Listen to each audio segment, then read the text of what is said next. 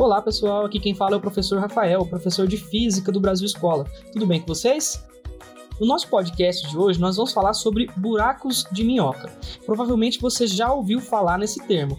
Ele está presente em diversos elementos da cultura pop, em filmes de ficção científica, em seriados, nos gibis, né? Então é algo que você já provavelmente já ouviu falar.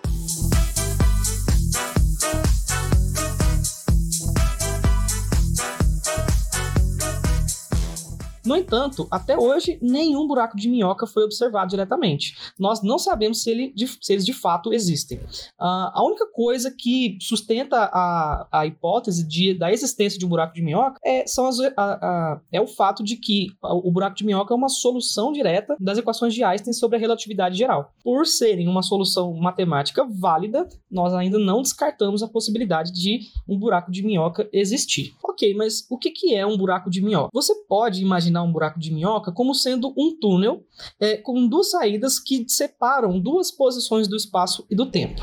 Então, se você entrasse em um buraco de minhoca e conseguisse sair do outro lado, você sairia em uma outra posição, tanto do espaço quanto do tempo. Você poderia ir para o futuro, você poderia ir para o passado. E algumas vertentes de pensamento dizem que você seria capaz até mesmo de ir para outro universo, uma outra realidade.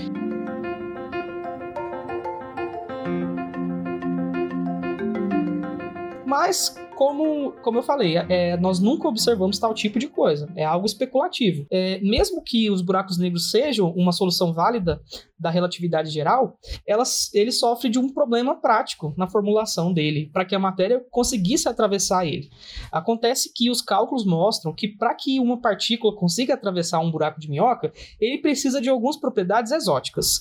O que, que quer dizer propriedades exóticas? São propriedades que nunca foram vistas na matéria. Não, nunca conseguimos observar é, uma é, matéria que tem as características necessárias para atravessar um buraco de minhoca. A principal dessas características é o que a gente chama de densidade de energia negativa. As partículas que são capazes de atravessar, teoricamente, o buraco de minhoca, elas precisam ter uma energia negativa, uma energia abaixo da energia do zero. A energia do zero seria quando as partículas estão na temperatura de zero Kelvin. Kelvin. Então, de acordo com a física clássica, essas partículas não devem existir.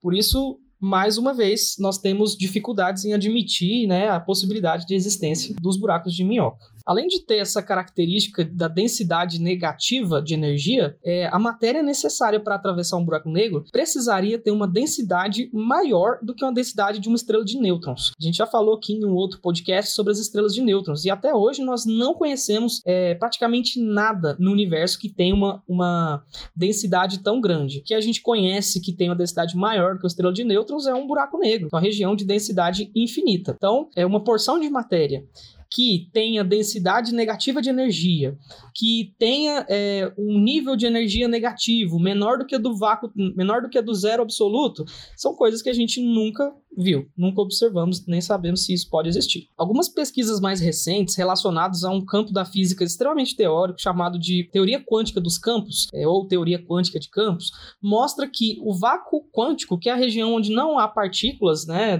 uma região completamente livre de partículas, lá onde você encontraria somente é, campos elétricos, campos magnéticos, né, essas regiões podem sofrer variações de, de energia.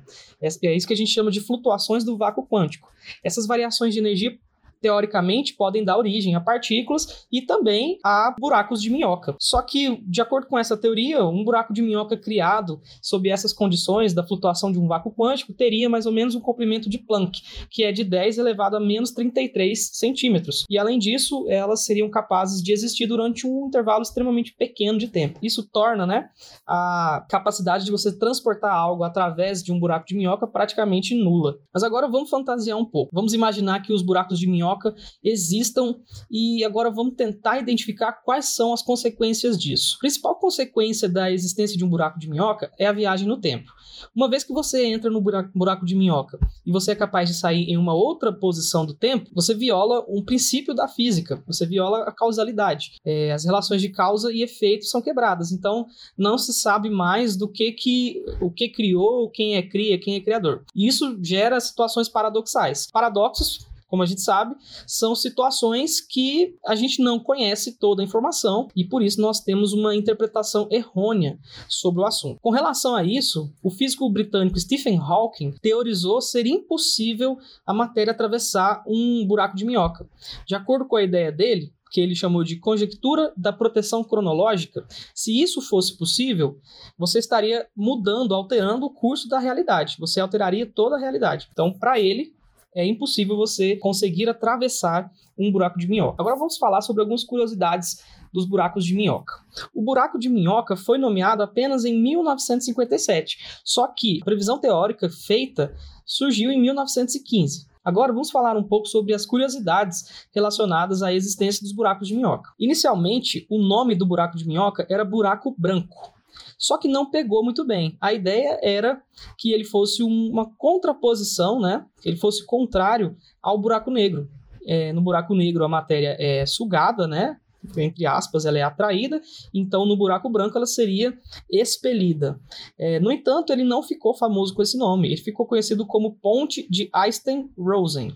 E apenas em 1957, o físico, um físico teórico lá dos Estados Unidos, chamado John Wheeler, nomeou as pontes de Einstein-Rosen como buraco de minhoca. O que, que é então a ideia do buraco de minhoca? Basicamente, você é, imagina a situação em que você é uma minhoca e você está caminhando por uma maçã. Para você chegar do outro lado da maçã, você deveria dar a volta por toda, por toda a parte de fora dela. Mas como você é uma minhoca, você pode fazer um buraco no meio e percorrer uma distância muito menor para chegar até o outro lado. Então a ideia é, o buraco de minhoca é capaz de conectar duas posições do espaço, né, por uma distância muito menor.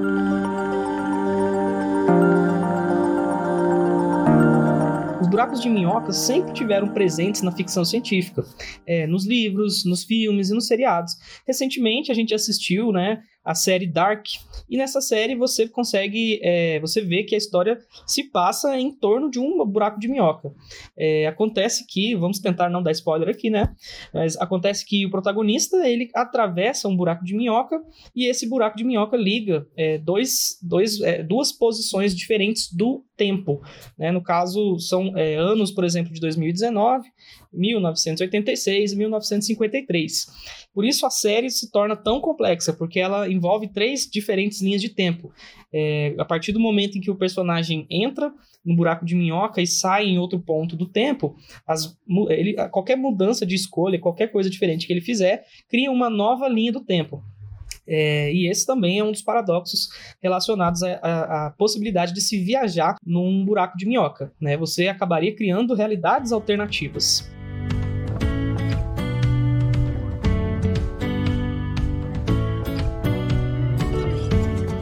É isso, pessoal. Então é isso, pessoal. Eu espero que vocês tenham gostado do nosso podcast de hoje. Se você gostou, deixa aí o seu like, segue a gente nas redes sociais. Tem texto sobre esse assunto também lá na página do Brasil Escola. Muito obrigado. Tchau, tchau.